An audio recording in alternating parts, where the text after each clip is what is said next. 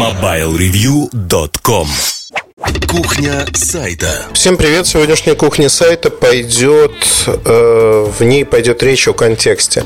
Вообще слово контекст, наверное, вот относительно интернета, это контекстная реклама. Ну, вот что такое контекстная реклама? Это реклама, которая показывается в зависимости от того, что вы или поисковая система Google, например, AdSense, считает, что вы хотите увидеть, чем вы интересуетесь. Если вы ищете в Google, там, я не знаю, моторные лодки, моторы для лодок, весла, там, пляжные принадлежности. Скорее всего, вам будет показана реклама, соответствующая этой тематике или близкая к ней. Для того, чтобы э, качество рекламы а, увеличилось, усилилось, и вы, в общем-то, э, посмотрели эту рекламу, рекламодатель получил нового посетителя, возможно, вы что-то купите или в чем-то заинтересуетесь. Идея благая, это, собственно говоря, называется контекстом. Но я хочу поговорить в философском смысле о контексте, в смысле того, что сегодня контекст очень часто теряется, теряется, и многие события это показывают, что люди не умеют мыслить э, в рамках э, контекста и выделять события, придавать им важность, выделять то, что действительно важно, и то, что не важно, потому что посирает э, я думаю, что многие слышали про эту историю. Просто напомню. Храм Христа Спасителя. Три девушки или четыре э, зашли в храм, включили магнитофон и в балахонах э, с прикрытыми лицами прокричали там некие вещи, станцевали, записали видео, выложили в онлайн. Ну, в общем-то, верующие возмутились по понятным причинам. И вот здесь важен контекст. Контекст того, кто, что и как делал. А, потому что а, само вот это зрелище, оно оскорбляет чувство верующих. Я не верующий абсолютно ни разу, но, как мне кажется, и вообще оскорблять чувство любого человека, неважно во что он верит, это неправильно. Вообще оскорблять другого человека это неправильно. И делать это осознанно. Другой момент связан с контекстом. Давайте посмотрим, что сделали эти девушки, которых э, посадили на 15 суток сначала, требуют уголовного преследования и, в общем-то, посадить в тюрьму. Э, иерархия церкви вообще требует крови, что вызвало в обществе тоже достаточно сильное ожесточение. Но я хочу отрешиться вообще от всего этого и поговорить именно о контексте, потому что он будет, возможно, более понятен э, в рамках этого дела. Давайте представим, что те же самые девушки сделали нечто подобное в церкви некой деревни, где есть один батюшка и живет там 10 дворов, человек 15. Вот они приехали и сделали это в этой церкви. А, записали видео, выложили это видео на YouTube. Возможно, это видео стало популярным, получило какой-то отклик. Церковь тоже начала брызгать слюной говорить, требовать крови. Но а, сам резонанс от этой акции был бы значительно меньше в любом случае. Почему? Потому что контекст другой. То есть центральный храм страны, храм Христа Спасителя, который считается, если хотите, придворным храмом, куда ездят власть придержащие люди помолиться. Все мероприятия основные проходят там. И какой-то деревенский храм. Ну, соответственно, резонанс в двух случаях совершенно разный. Наверное, исходя из этого контекста, и надо оценивать то, что меру наказания, которую требует применить к этим девушкам, она достаточно большая, высокая, если хотите. Второй э, момент, связанный с контекстом, э, особенно в суде очень часто любят рассматривать э, скажем, прошлое человека, которого судят, и оценивать, были ли у него прегрешения перед законом. Это рецидивист или человек впервые попал, оступился. В зависимости от этого и выносят наказание. То есть, соответственно, один и тот же человек, ну вот кто-то считает, что существует в мире справедливость. Важен очень контекст. В зависимости от контекста, политическое это дело, не политическое, или э, человек имеет уже судимости, или не имеет этих судимостей, имеет хорошие характеристики на работе, дру, среди друзей. В зависимости от этого судья может вынести два совершенно различных приговора. Э, и если посмотреть на законы и на уголовный кодекс, например, всегда по каждой статье дается разброс в наказании. То есть этот разброс, который использует судья в зависимости от контекста. Например, осудить от 4 до 7 лет. Сколько даст? 7 лет или 4 года? Это зависит от судьи. И он ориентируется в идеальных условиях, в теории, да, на практике в нашей стране или в каких-то других странах это может быть совершенно иначе, но в теории он ориентируется именно на контекст, на отягчающие обстоятельства или наоборот на обстоятельства, которые облегчают участь осужденного. Здесь же мы в жизни сталкиваемся с тем, что да и в, в работе журналиста мы очень часто сталкиваемся с тем, что контекст забывается совершенно. То есть э, берется какая-то ситуация, которая э, вырывается из реальной обстановки, вырывается и помещается, знаете, в идеальное состояние, так под микроскоп, если хотите. И говорится, а давайте посмотрим, что вот эта ситуация не такая, как вы ее видите, она совершенно другая. И нам пытаются навязать некие идеальные условия, которые выгодны там той или другой стороне. При этом совершенно заставляя не обращать внимания на контекст. Меня это ну, действительно расстраивает, раздражает, если хотите, потому что контекст всегда был важен, он остается важен, и без контекста все остальное не играет роли. Он правда не играет роли. А, в свое время я читал очень интересный фантастический а, рассказ. Я не помню, кто его написал. О том, о поисках абсолютного оружия некого. И герои продираются, значит, попадают на остров, преодолевают там расщелины и доходят до пещеры, где находится, по преданиям, то самое абсолютно непобедимое оружие. Они заходят в пещеру и находят каменный топор. Подобных э, развязок сюжета очень много в литературе. Это тоже речь о контексте. Контексте, потому что очень важно в контексте какой культуры говорится об абсолютном оружии. Что включается в это понятие абсолютное оружие? Какой технологический уровень существует у цивилизации на тот момент? О чем мы вообще говорим и стоит ли овчинка выделки? Мы почему-то в реальной жизни очень часто забываем эти простые слова и понятия и пытаемся мыслить оторвано от реальной жизни, оторвано от реальных событий. Приведу совершенно другой пример а, который, на мой взгляд, э, очень показателен тоже в плане э, общества. Не только российского, вообще любого общества. Итак, э, пример будет бытовой, если хотите. Некая старушка, которая получает пенсию, небольшую, не маленькую, но вот она получает пенсию, она живет на эту пенсию. А эта старушка в какой-то момент решает, что ей, э, в общем-то, этой пенсии не хватает. Дети то ли разъехались, то ли их нету. Ну, вот как-то не хватает ей денег. И она начинает жаловаться на свою жизнь. Жалуется она всеми доступными методами, способами. И говорит о том, что жить ей очень тяжело во всех смыслах. Вот. Э, ей начинают помогать. И когда старушка неожиданно умирает, обнаруживается, что на банковских счетах у этой старушки порядка миллиона долларов. Значит, а какой контекст отсюда мы можем вынести? Контекст очень простой, что никто не озаботился узнать, а вообще, кто эта старушка, кем она была, а, чем она занималась, кто ее дети, вообще, что, что происходило, да, вот этот контекст, он ушел совершенно... Старушка, кстати, не российская, это история норвежская.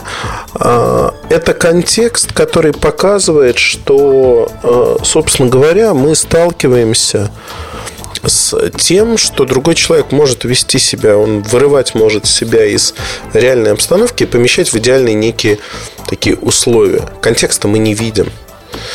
Э, другой вопрос, который часто задают мне в моей работе. Какой телефон лучше? Вот без контекста, без знания человека, кто это? Студент, рабочий, взрослый, инженер, врач, не знаю, бизнесмен, пользуется мобильным интернетом, не пользуется, много говорит или мало, фотографирует или нет. Вот без знания этого контекста посоветовать что-то невозможно человеку. Я об этом много раз говорил в кухне сайта, что не зная того, кому вы адресуетесь, вы адресуетесь в никуда. Всегда надо держать в голове а, простые вещи, для кого вы пишете. Не усредненный образ читателя, а выделять в тексте и говорить, вот этот продукт создан для таких-то людей, он может быть интересен таким-то людям, а вот этот продукт может быть интересен другим людям. И поэтому на мой взгляд, на сегодняшний день контекст, он приобретает первоочередную роль и первоочередную задачу. Вообще, меня э, расстраивает то, что в школе сегодня этому стараются не учить. Предполагается, что по умолчанию дети могут выловить контекст сами, на это не делается упор, и считается, что это нечто само собой разумеющееся. Возможно, в Советском Союзе это действительно было так, во всяком случае, мне не приходит в голову сказать, что вот мое образование изобилует какими-то недостатками, потому что я не могу осознать контекст. Да нет, могу. Но сегодня знаете, вот я напоминаю себе иногда старика, который брюзжит по поводу молодых, что вот все было раньше, и деревья зеленее, и леса выше стояли. Но сегодня в реальности, если говорить, очень многие люди не могут в пределах одного абзаца связать несколько предложений вместе, по смыслу связать и увидеть вывод, который следует из точки А в точку Б. Вот они теряются между двумя предложениями. Иногда теряются в сложном одном предложении, поэтому сегодня журналистика старается писать короткими рубленными фразами, чтобы большее число людей поняло мысли. Все равно не поймут, но э, такой, знаете, есть предпочтение у людей, которые считают, что вот а давайте мы попробуем, чтобы они нас все-таки поняли. Они не понимают все равно. Но вот давайте кратко напишем вот так. Кратко, рублено, понятно, казалось бы. Контекст теряется. Контекста нету сегодня. Вот его нету. И когда мы оцениваем действия других людей, их надо оценивать в контексте происходящего. Нельзя оценивать оторванно. И, например, представьте себе, давайте пофантазируем, что наступает кризис финансовый, у всех ухудшается ситуация, там не платят зарплаты, нет денег, и вся страна оказывается откинутой куда-то назад. Вот вся страна. В этом контексте, наверное, говорить о том, что э, именно Петров стал жить хуже, Представьте мемуары, да, там через 20 лет, когда уже жизнь наладилась, э, пишут мемуары, в которых говорится, Петров жил ужасно. Он грыз ножку табуретки, потому что у него не было еды, и влачил жалкое существование, ходил в протертых джинсах, рваных э, носках, сапогах э, и завернутой в кусовейку. У него не было возможности и средств одеться прилично. Звучит ужасно, да, звучит ужасно, и кажется, что Петров, он был просто вот такой униженный, оскорбленный человек в то время, потому что по каким-то причинам не смог обеспечить свое существование и, возможно, существование своей семьи. А если посмотреть на эту ситуацию в контексте, в контексте выглядит все совершенно иначе, что 20 лет назад жизнь в стране была такой, кризис ударил настолько сильно, что все ходили такие же, как Петров, в рваных джинсах, кусовейке, сапогах драных, носках, не знаю чем. То есть вот контекст, он меняет оценку события, меняет на прямо противоположную. И говорит о том, что не Петров плох, а у всех было вот так – не у Петрова были проблемы. Понимаете, меняется оценка события. И очень часто журналисты в своей работе, они специально или ненароком этот контекст упускают. Упускают и не говорят о нем. А контекст значит очень и очень многое. Значит многое просто по причине того, что именно контекст а, позволяет рассказать и показать все во всей полноте раскрыть тему. Без контекста тема ничто. То есть любое сообщение теряется. Иногда контекст э, больше, чем само сообщение. То есть само сообщение, ну, например, э, Петров голодал 20 лет назад. Вот это сообщение, которое без э, дополнительной информации о том, что происходило 20 лет назад, если она не общеизвестна, это не даст нам картины мира. Это не даст нам понимания, почему это происходило вот так. Например, другой пример. Я прочитал на днях, дочитал книгу, которая называется «Барселона» Роберта Хьюза. Книга очень интересная, я люблю этот город, влюблен в него, если хотите, часто там бываю. Ну и в общей сложности, наверное, провел полгода своей жизни в Барселоне. И знаю город, ну, не буду хвастаться, но, наверное, хорошо. Так вот, э, читая эту книгу, я натыкался постоянно на вещи, которые я не знал, на вещи, которые по-новому открывали для меня город, в котором я не находился в тот момент. Я ставил для себя галочки, отметки, что надо обязательно зайти вот в такое-то место, посмотреть и понять, а что это такое и как вообще это.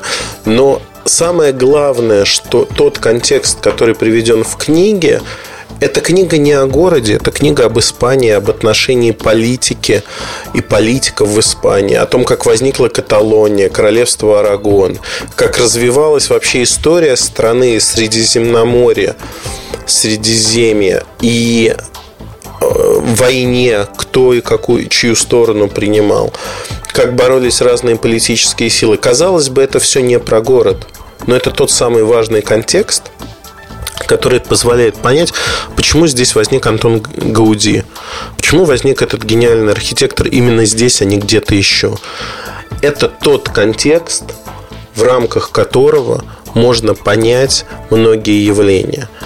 И, наверное, 70% книги или 75, 80, не знаю, я не оценивал, это как раз-таки дополнительные истории, которые погружают в контекст, почему а, вот э, факты про Барселону, их можно уместить не на 700 страницах, а страниц 200 потратить. А 500 страниц – это контекст. Контекст, который погружает нас в происходящее и объясняет, почему произошло именно так и не иначе. Без этого контекста мы не понимаем картинку. Почему Святой Георгий почитается э, покровителем Каталонии – долгий контекст по христианству, про развитие э, Тарагоны, про развитие монастырей. Без этого контекста я бы не понимал этого. И, наверное, во многом я благодарен книге и автору Хьюзу за то, что он погружает меня именно в такой контекст. Другая книга про город. А, Питер Акрайт «Лондон». У него же есть книга «Темза». Это тоже погружение не столько...